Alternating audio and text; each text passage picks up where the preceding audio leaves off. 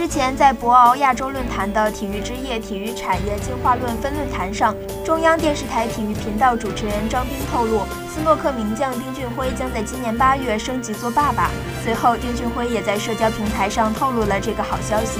结婚是丁老师公布的，当爸爸也是丁老师公布的。谢谢大家。如今，随着丁俊晖传来喜讯，斯诺克中国三巨头都已经升级为人父，其中傅家俊已经是两个女儿的爸爸。梁文博更是拥有一对可爱的儿女，为家庭而战，为孩子而战，甚至让孩子在将来接班自己的斯诺克事业，都将成为小丁的新目标。